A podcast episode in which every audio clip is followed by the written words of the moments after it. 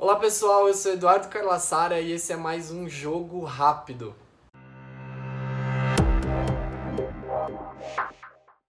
Recentemente nós tivemos uma entrevista com a Luciane Itapema em que ela falou bastante sobre esporte para todos. No vídeo da, da fala dela, na entrevista dela, ela fala muito sobre esporte participação, esporte educação e esporte rendimento. Mas para você que não domina muito bem é, esses tipos de manifestações do esporte, eu vou tentar aqui é, explicar para vocês de uma maneira bem rápida e bem simples para facilitar um pouquinho o entendimento da diferença desses três tipos de manifestações. Bom, antes de tudo, a gente precisa dizer que essa forma de classificar as manifestações esportivas é, existem diferentes formas, na verdade, de classificar essas manifestações esportivas diversos autores propuseram diferentes maneiras de classificá-las. É, vale também destacar que essa classificação, essa forma de classificação das manifestações esportivas também está na Constituição Federal Brasileira. A definição que eu vou trazer para vocês aqui hoje é a do professor Manuel Tubino. Ele trabalhou essa definição uh, entre os anos de 2000 e 2001. O professor Manuel Tubino é também uma das referências que eu usei naquele vídeo que a gente tratou sobre o que é esporte. Se você quiser dar uma conferida lá que o vídeo está bem bacana. Bom, o professor Manuel Tubino, ele coloca, ele divide, ele classifica o esporte sobre três aspectos da sua manifestação: esporte educação, esporte participação esporte de desempenho, de performance ou de rendimento. O esporte educação ele tem por finalidade democratizar e gerar cultura pelo movimento da expressão do indivíduo. Ele se organiza em esporte educacional ou e esporte escolar. O esporte educacional ele é praticado por crianças e adolescentes dentro e fora da escola tendo como referência os princípios da inclusão, da participação e da cooperação entre as pessoas. Já o esporte escolar, por sua vez, ele é praticado por jovens com algum talento para a prática de esportes e que, embora ele seja subentendido como uma manifestação competitiva, não prescinde da formação para a cidadania.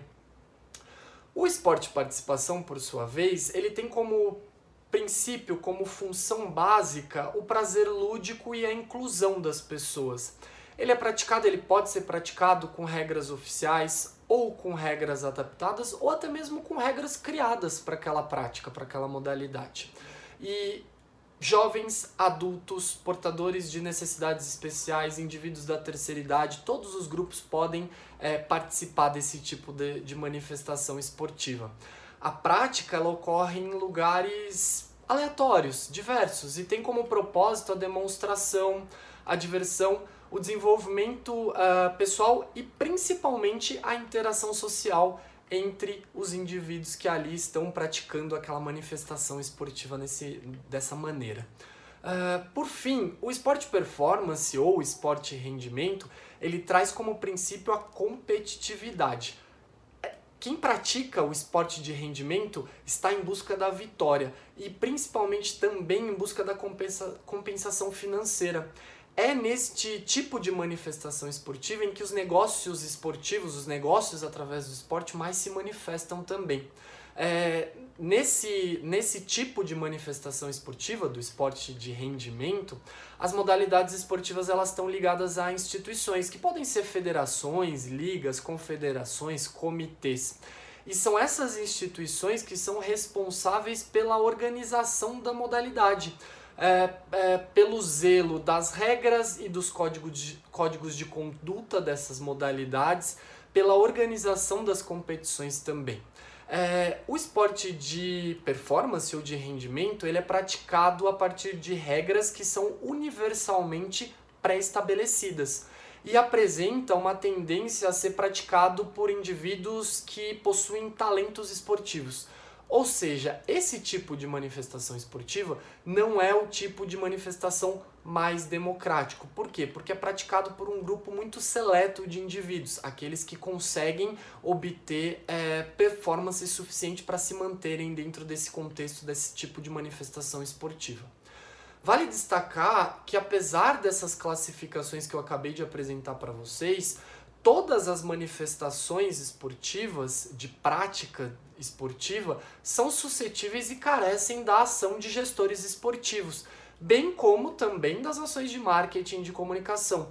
Ou seja, é importante, independente das organizações que nós, enquanto gestores, atuamos, que nós saibamos as características das manifestações esportivas dessas organizações que essas organizações estão inseridas. Por quê? Porque à medida que nós somos gerirmos essas, gerir essas organizações, nós deveremos respeitar as características de cada manifestação esportiva que essa organização está inserida. Bom, pessoal, esse foi o jogo rápido de hoje. Se vocês curtiram, por favor, deixem um comentário ou o seu like aqui pra gente. Um abraço e fiquem sempre conosco. Até mais!